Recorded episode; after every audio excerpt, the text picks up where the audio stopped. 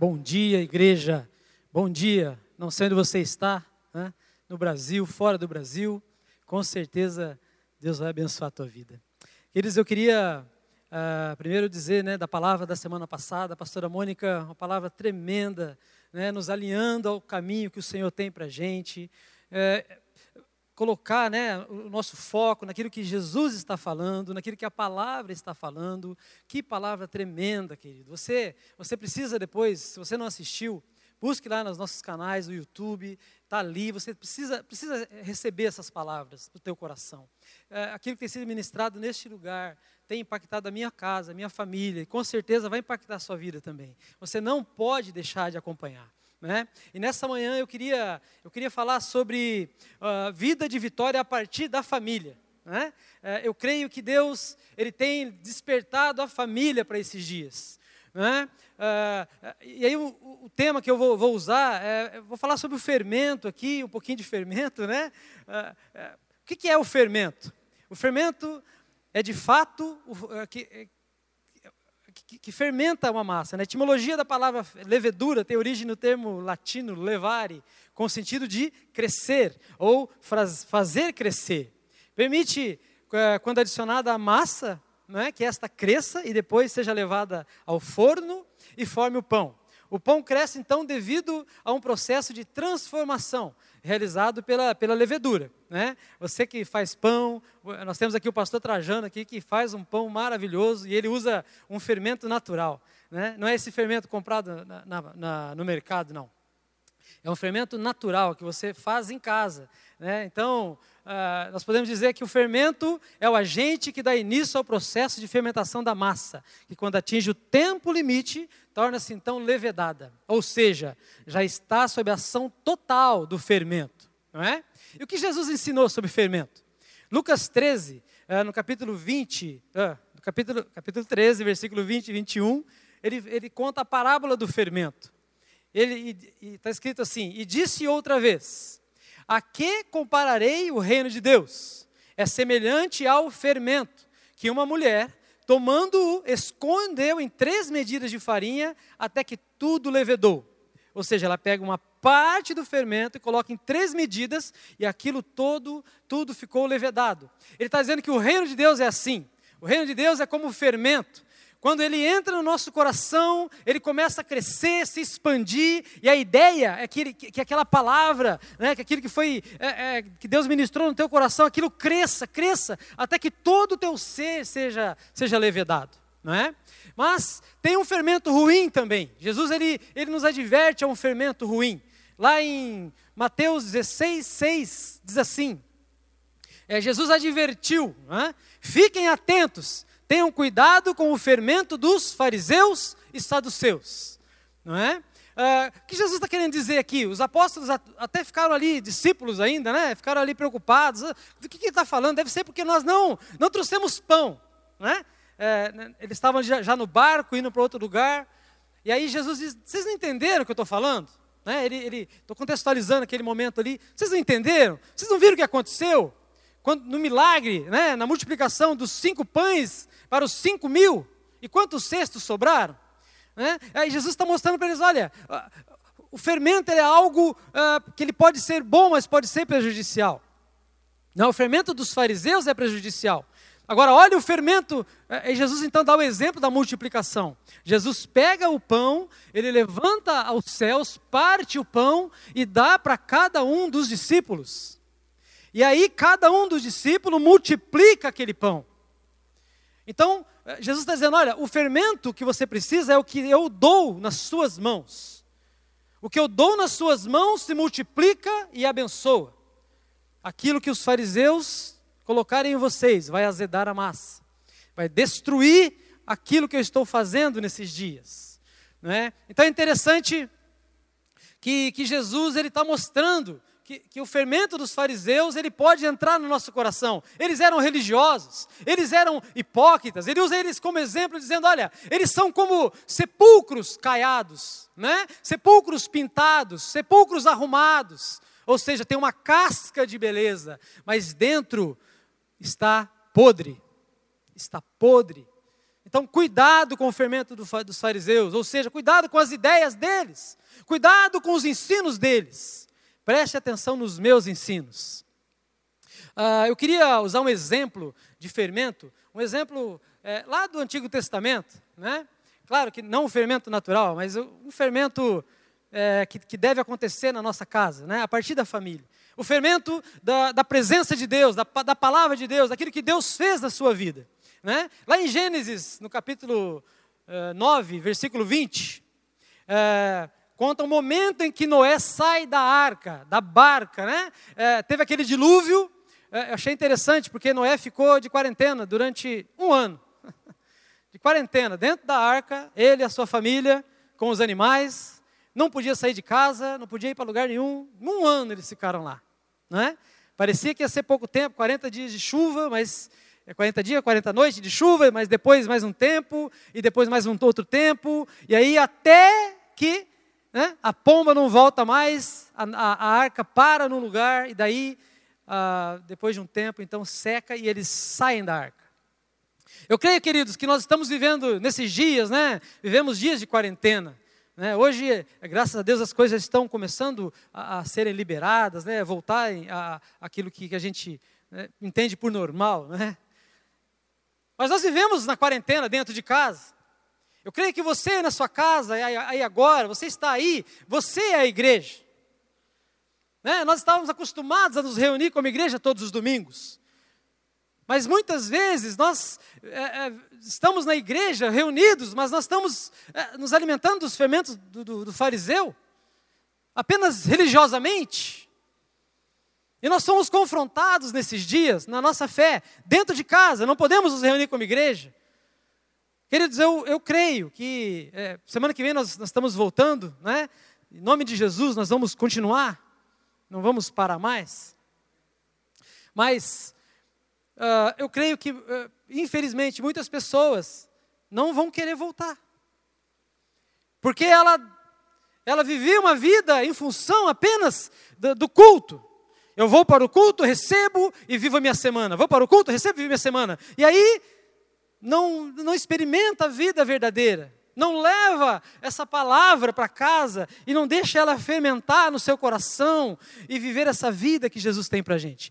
Então Noé está aqui, né, saiu da arca, a primeira coisa que Noé faz, depois que ele sai da quarentena, né, no versículo 20: Noé levantou um altar ao Senhor e, tomando de animais limpos e de aves limpas, ofereceu holocaustos sobre o altar. A primeira coisa que Noé faz é exaltar o nome do Senhor.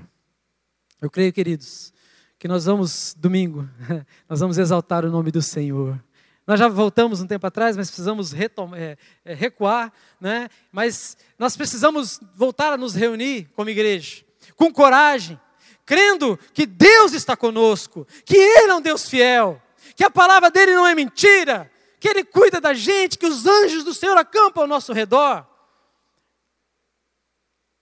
Nós precisamos voltar. E a primeira coisa que ele faz é levantar um altar. Você tem levantado altares esses dias? Você tem levantado altares na, na, na tua casa, com os teus filhos, com a sua esposa? Você jovem, tem levantado altares?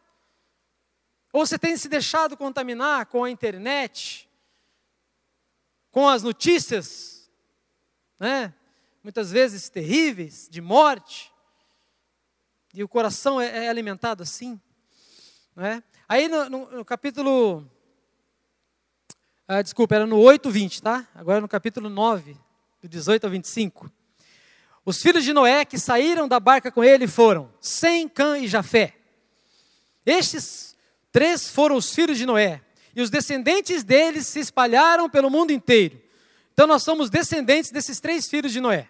Nós somos. Noé era agricultor. E ele foi a primeira pessoa que fez uma plantação de uvas. Um dia Noé bebeu muito vinho, ficou bêbado e se deitou nu dentro de sua barraca.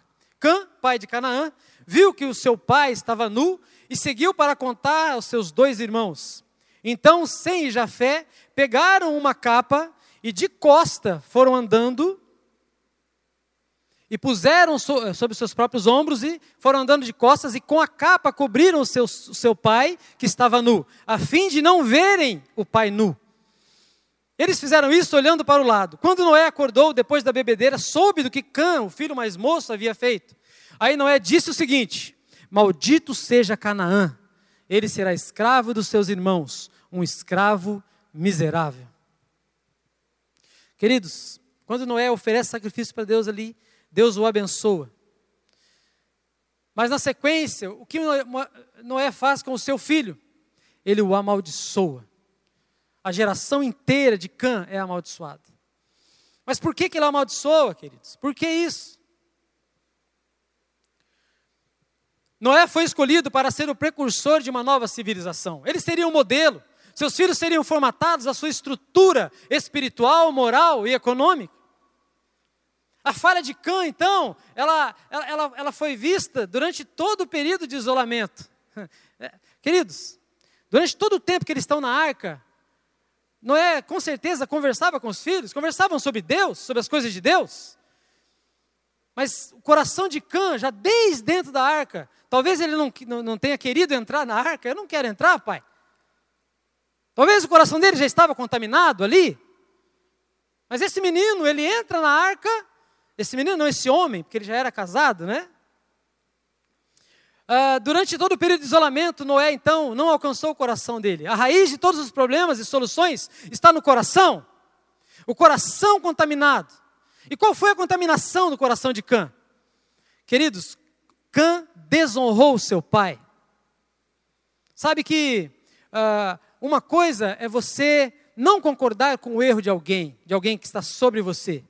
Outra coisa é você desonrar aquela pessoa. Nós vivemos, vivemos numa geração rebelde, numa geração que não respeita a autoridade, numa geração que não se submete a alguém em posição de autoridade. A paternidade hoje está invalidada, as pessoas não seguem ah, o, o valor da paternidade, não obedecem. Então esse cã aqui, esse menino, ele, esse rapaz, ele, ele então desonra o seu pai. Havia um fermento no coração dele que não deveria estar lá. Talvez durante todo o tempo que foi construída a arca, ele questionou seu pai. Mas mesmo vendo aquilo, vendo o que aconteceu, eles muitas, muitas vezes na nossa casa milagres acontecem milagres econômicos, milagres de cura. E aí, mesmo assim, a gente não consegue colocar aquilo no coração da nossa família. E ele aqui, qual que foi a maldição então? Ele virou, a maldição não foi sobre ele apenas, mas sobre o seu filho, sobre a próxima geração. E não foi apenas uma geração, várias gerações. A partir de Canaã, querido, surgiu nações. O coração dele fermentado é, é, expandiu e criou a, a, a Canaã. Lembra Canaã, onde o povo de Deus teve que entrar e conquistar aqueles povos? Aqueles povos eram é, descendentes de Cã.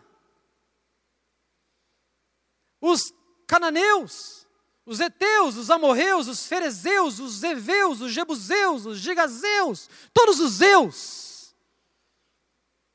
Quando a gente deixa a desonra fermentar o nosso coração, no momento era apenas contra o pai. Mas o tempo foi passando e a desonra foi para Deus. Porque eles, nesse lugar eles adoravam os piores deuses daquela época. Astarote, o deus Dagon, Baal. Deuses que, que, que, pelos quais se oferecia crianças como sacrifício. Os próprios filhos. Deuses em que o culto era feito, é, eram prostitutos cultuais. Tudo nasceu do coração de Canaã. Fermentou, aquilo fermentou. Queridos, como que a gente pode medir o sucesso de uma família, ou mesmo pessoal? Uma ótima condição financeira? Um bom emprego? Uma empresa de sucesso? Uma startup multimilionária? Uma boa escola para os filhos que tiram boas notas? Filhos que têm bons casamentos? Queridos, isso é, tudo isso é muito bom. Só que existe, existe algo que mede o sucesso do teu, da tua família. A família que não fermenta a palavra de Deus no coração, a família que não faz da palavra ah, ah, o fermento. Sabe, queridos, ah, o fermento que, que natural é uma, é uma massa madre que você faz. Você pega uma parte da farinha e fermenta aquilo ali, faz uma massa madre. E a partir daquela massa madre, você fermenta toda a massa. A família é uma massa madre. A tua família é uma massa madre. A minha família é uma massa madre. Uma família que não fermenta, que não está fermentada na palavra, não obtém vitória aos olhos de Deus. Muitas vezes nós vivemos apenas tentando vencer o nosso passado. Vivemos tentando romper com traumas emocionais, situações, ah, meu, eu não tive pai, eu não tive mãe. Nós vivemos o nosso dia a dia, simplesmente olhando para o passado, tentando obter vitória. Ah, eu vou conseguir vencer essa ira, eu vou conseguir vencer essa, esse medo, esse trauma. Queridos, quando você faz isso, você trava o seu presente. Você não flui no seu dia a dia, você não curte os momentos com a sua família. Eu tenho ouvido relatos de, de, de, de, situações das casas que as crianças brigam demais, os irmãos. Os pais não sabem mais o que fazer, as mães estão desesperadas. Volta às aulas. Queridos, Deus tem a solução para os teus filhos. Não é ir para a escola que vai curar o coração do seu filho, mas é o fermento certo no coração dele. Às vezes nós buscamos vitória apenas no presente. Uma comida boa, uma viagem legal, é, trabalhar, trabalhar para poder é, conquistar as coisas de agora, desse momento, dessa vida. E aí eu, eu vou fazer o que for preciso para ter o que eu preciso agora. Isso trava o seu futuro, porque você vive apenas do imediato. E aí é um prazer imediato, é um site pornográfico é o momento, você não pensa, ah, ah, lá na frente eu me, me acerto, lá na frente eu peço perdão, lá na frente eu converso com ela, depois eu acerto isso. Quantas situações na família mal resolvidas? Queridos, aproveite agora para compartilhar, para acertar isso. Se você vive apenas assim, você trava o seu futuro, você não consegue vislumbrar o futuro. Mas tem também aqueles que vivem uh, apenas pelo futuro. Ah, quando chegar lá eu, eu, vou, eu vou fazer isso. Quando eu tiver essa grana, essa quantidade de dinheiro na conta, aí sim eu vou poder ter mais tempo para os meus filhos, eu vou poder ter mais tempo para a igreja. Ah, quando eu conquistar, quando eu fizer essa viagem, aí eu vou estar plenamente satisfeito. Sabe o que, que, quer dizer isso, querido? Que ah, isso é uma vida em, que o futuro nunca chega. Porque o futuro é sempre amanhã. O futuro é sempre amanhã. Nós precisamos buscar uma vitória intencional. Nós precisamos buscar essa vitória. Nós precisamos. Não vai, não vai cair maná do céu mais, né? Maná já veio, habitou entre nós, foi crucificado, ressuscitou o terceiro dia. Um dia ele vai voltar, não mais como cordeiro, mas como o leão da tribo de Judá para julgar as nações, para nos resgatar. Nós precisamos viver então uma vida de vitória intencional. E quais são, qual o fermento então que nós precisamos usar para isso? Qual o fermento? Claro que é a palavra de Deus. É claro. Mas às vezes nós olhamos para a palavra e achamos tudo muito nebuloso, tudo muito difícil. Ah, eu não vou conseguir é, morrer igual Jesus morreu, carregar uma. Eu, não, isso eu não consigo.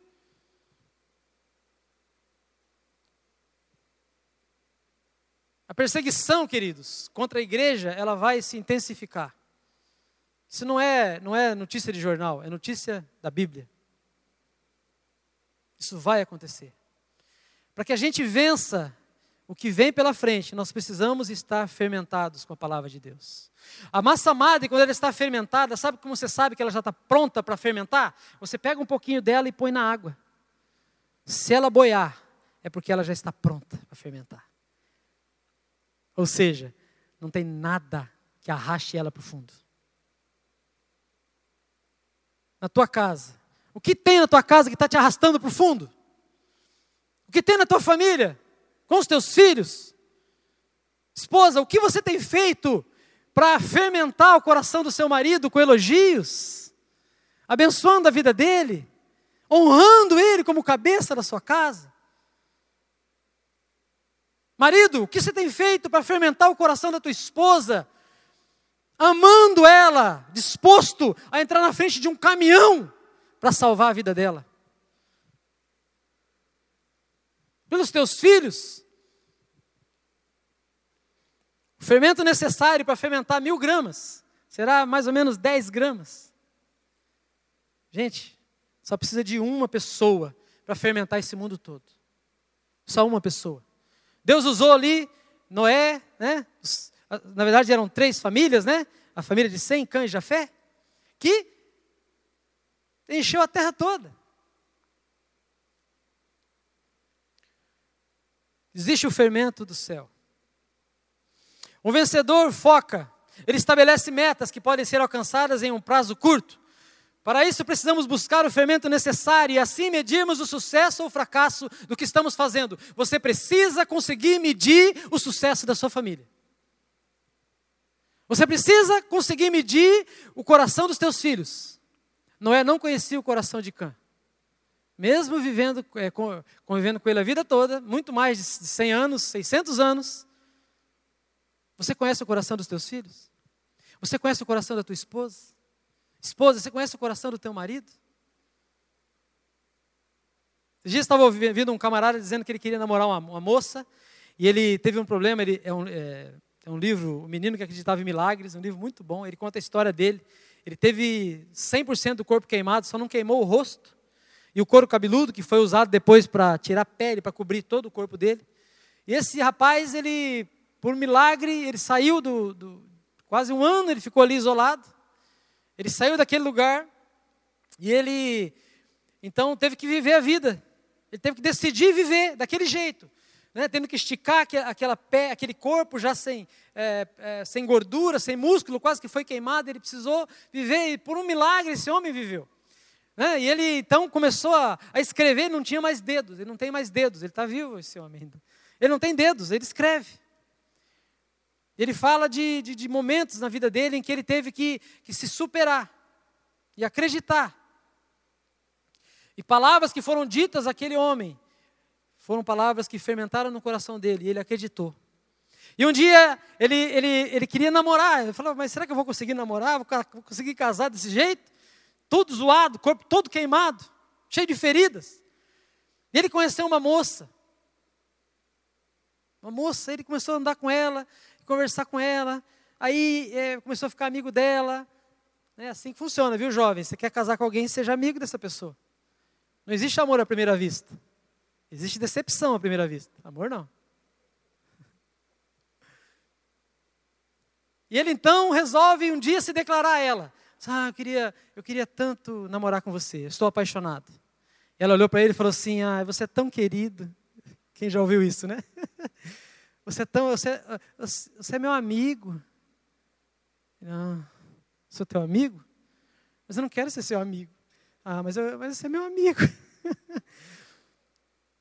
e ele então se decepciona, mas mesmo assim ele tenta conquistá-la, todo jeito e falando, e ela continuava dizendo: Não, você é meu amigo, você é meu amigo.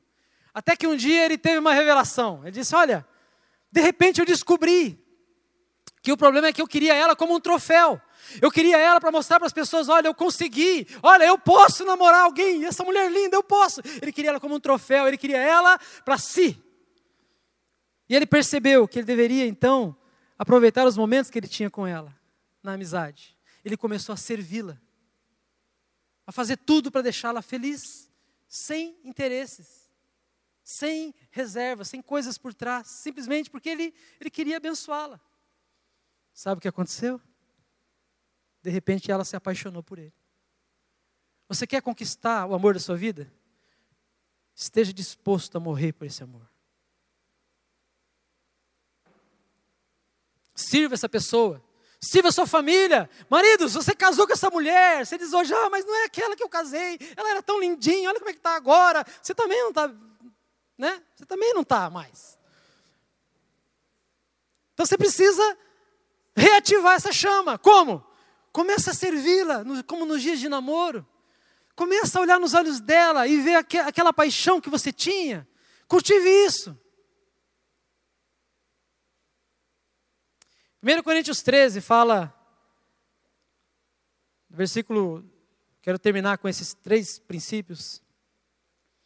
1 Coríntios 13, 12 diz assim: Agora vemos de modo imperfeito, como um reflexo no espelho, mas então veremos tudo face a face. Tudo que sei agora é parcial e incompleto, mas conhecerei tudo plenamente, assim como Deus já me conhece plenamente. Três coisas, na verdade, permanecerão: a fé, a esperança e o amor. Mas o maior delas é o amor. Queridos, você só precisa desse fermento aqui para viver sua vida. Leve esse fermento para tua casa. Coloque esse fermento na tua família, no teu dia a dia. A fé, querida, a fé, ela limpa o seu passado. A fé em Jesus limpa o seu passado. Quando você tem a sua fé, você crê em Jesus como seu Senhor e Salvador, você olha para trás, você vê sangue. Não o seu, mas o de Jesus cobrindo tudo aquilo que foi ruim. Você não precisa mais tentar vencer o teu passado, porque ele já venceu para você. Hebreus 11:6 diz assim: sem fé é impossível agradar a Deus. Quem deseja se aproximar de Deus deve crer que Ele existe e que recompensa aqueles que o buscam. Queridos, nós estamos tá tendo um curso, vai ter um curso de eh, do Ore Mais. Você que é da igreja, você, queridos, pelo menos alguma pessoa de casa, da sua casa deveria fazer esse curso. Essa pessoa seria o fermento aí, para fermentar a tua família na oração. Eu ore mais, faça esse curso. A oração, queridos, é a procuração. Imagina se, se alguém chega para você, Jesus chega para você e fala: Ó, tá aqui, ó, ó, Wagner, um cartão black, ilimitado para você, pode gastar à vontade. A oração é isso que Jesus fez. Ele diz assim: Olha, compre tudo no meu nome. Compre a tua saúde no meu nome. Compre a tua vitória no meu nome. Compre o teu casamento no meu nome. Compre os teus filhos no meu nome. Teu filho está nas drogas, está perdido? Compre o seu filho no meu nome. É uma procuração. Queridos, fé é fermento. Você começa no pouquinho. Um tempo atrás, um vizinho nosso é, adoeceu, ficou ali seis meses de cama numa UTI. O nome dele é Paulo. Três filhos, uma esposa. E esse homem ficou doente. Quase à morte. Muitas vezes dizia, olha, não vai ter jeito, o coração, o pulmão dele endureceu. Não tem como. Está entubado. E eu lembro que a gente começou a orar por ele, a conversar com a esposa dele, a Jose. Aí um dia Simone teve uma visão. Ela viu ele passando na frente de casa, escorado nela, não sei, de cadeira de roda, indo para, para a praça tomar sol. Ele estava à morte. A Simone chamou a Josi e disse: Josi, eu vi isso. Eu vi você passando aqui. Aquilo incendiou o coração dela, fermentou o coração dela, fermentou o nosso coração. E sabe o que aconteceu, queridos? Não foi três meses ali, ele estava passando ali na frente com ela para tomar sol. Hoje ele está ali vivo, cuidando dos seus filhos. É um milagre que passa na nossa frente de casa. A fé, querido, ela começa com muito pouco, mas ela aumenta na medida que você usa ela. Deixa a fé fermentar teu coração. A fé é dominar os sentimentos, principalmente o medo. Tenha fé e venha para a igreja semana que vem. Tenha fé, querido, teu Deus é teu Deus. O segundo é a esperança. A esperança nos alegra no presente, ainda que nada esteja bom. A esperança nos mostra que isso também vai passar.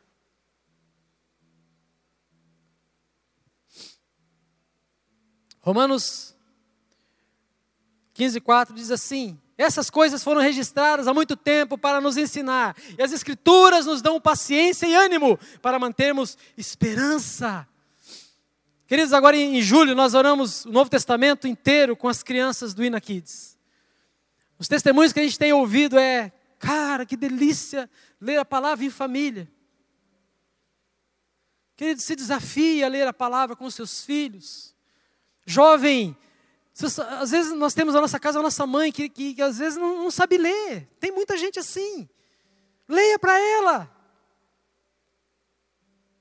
Leia para você, leia em voz alta. Leia a palavra. Ela te dá paciência, ela te dá ânimo. E ela mantém a esperança acesa de que um dia Jesus vai voltar e nós vamos viver com Ele. E por último, o amor. O amor é o que dá propósito. O amor é que te dá um destino. O amor é que te leva ao seu futuro. E o amor é um verbo. O amor é uma ação. O amor não é um sentimento, o amor é um ato, é um agir em amor. Tem duas frases assim, uma frase que diz assim: aquilo que amamos afeta tudo. Define porque você sai da cama pela manhã. Como gasta seu fim de semana? O que lê? O que o magoa e o que surpreende com alegria e gratidão. Apaixonar-se e seguir apaixonado define tudo. É um sentimento a respeito do poder do amor. Querido, você sabe qual é a, a, a moeda corrente do mundo hoje? Não é o ouro, não é o dólar, não é o real, é o amor. O que move hoje as pessoas é o amor. Se você amar as pessoas, você inflama os corações. Agora, aquilo que tememos, a mesma frase, aquilo que tememos afeta tudo. Define porque você sai da cama pela manhã. Como gasta seu fim de semana? O que lê? O que o magoa e o que surpreende? Sentir medo é seguir assustado. Isso define tudo. O perfeito amor lança fora todo o medo. Eu queria te desafiar nessa manhã a fazer uma coisa prática. Eu queria que você fermentasse hoje alguém. Fermentasse alguém com amor. Quero que você olhe agora para quem está do seu lado aí, na tua casa. Se você não está com ninguém, você vai pegar o seu celular e vai mandar uma mensagem para essa pessoa. Coloca a frase para mim aí.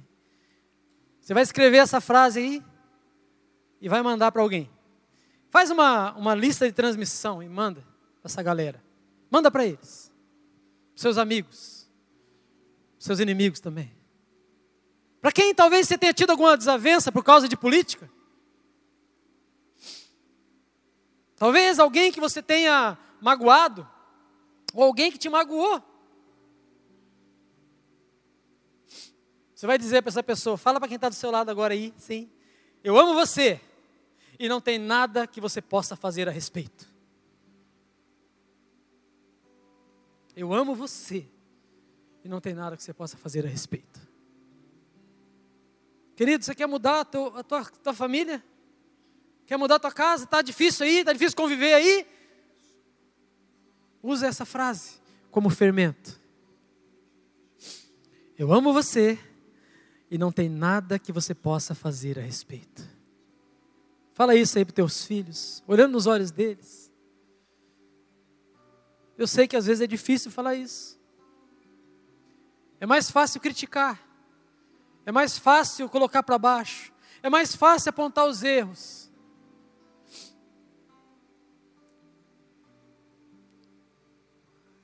Queridos, Noé, pensa bem, um homem de Deus, tremendo. A única coisa que Cã conseguiu ver no pai dele era alguém que trazia vergonha.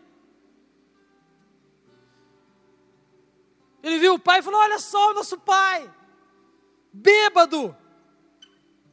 Quantos, quantos de nós desonramos os nossos pais, olhando apenas os defeitos deles? Quantos de nós desonramos as nossas esposas, olhando só aquilo que ela faz de errado?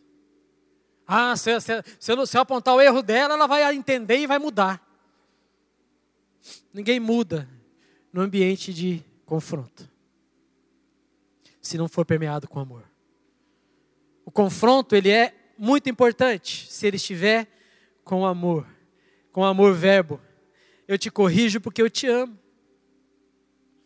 Um filho corrigido por amor, ele é grato ao pai.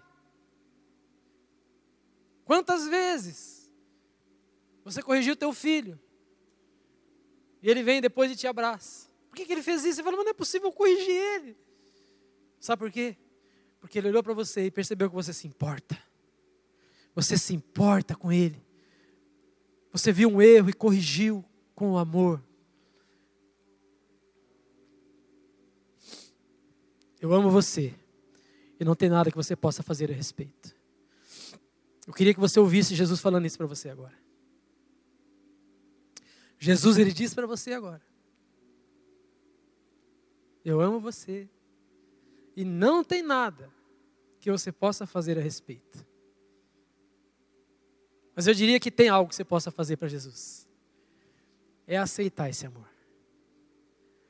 É aceitar esse fermento na sua vida. Se você nunca, se você não entregou tua vida para Jesus, se você nunca fez uma oração de fé, queridos, faça isso agora.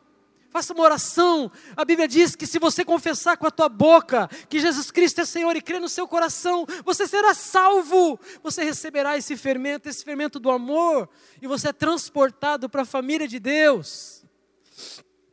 Por isso que é, o, é vitória a partir da família. Não apenas a família natural, mas é vitória a partir da família de Deus.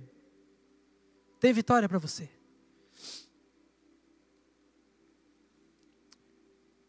Você quer fazer uma oração entregando a tua vida para Jesus? Eu vou te ajudar nisso. Eu vou te ajudar a fazer uma oração. Talvez você esteja aí sozinho, esteja desanimado, talvez você tenha perdido um ente querido essa semana. Eu perdi um tio meu essa semana. O irmão da minha mãe. Um cara muito legal. A gente estava longe, já não via há muito tempo. Eu oro pelo consolo de Deus sobre minha mãe, sobre minhas tias. Mas ore comigo então essa oração. Que o consolo do Senhor vem sobre você. Ore assim, Senhor Jesus, nesse momento, eu abro o meu coração. Eu aceito o seu amor, que foi expressado lá na cruz do Calvário. O teu sangue ali derramado eu recebo ele sobre mim, eu me arrependo dos meus pecados. Me perdoa, escreve o meu nome do livro da vida e me coloque na sua família. Em nome de Jesus. Amém. Querido, recebe isso. Recebe esse fermento agora. Essa palavra é fermento no seu coração, ela vai fermentar. Busque na palavra. Leia a palavra. Venha para a igreja. Quando puder vir, venha para a igreja. E você vai experimentar uma vida de vitória a partir da família.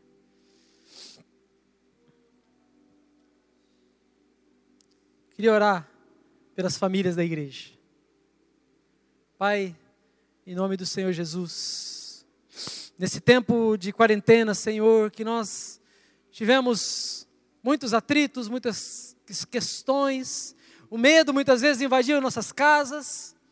Mas nessa hora, Pai, eu creio que o Senhor está trazendo um bálsamo, está trazendo um renovo ao nosso coração, uma, uma, uma chama de esperança, um fermento novo, que vai incendiar e fermentar o nosso coração, e nós vamos inflamar outras pessoas. Pai querido, usa a nossa casa, a nossa família como uma massa madre, pura, limpa, santificada, que pelo exemplo vai conquistar as pessoas, que pelo amor vai conquistar as pessoas. Eu oro em nome do Senhor Jesus. Em nome do Senhor Jesus. Aleluia. Vamos cantar essa canção enquanto você você ora com a tua família aí. Abençoa os teus filhos, tua esposa.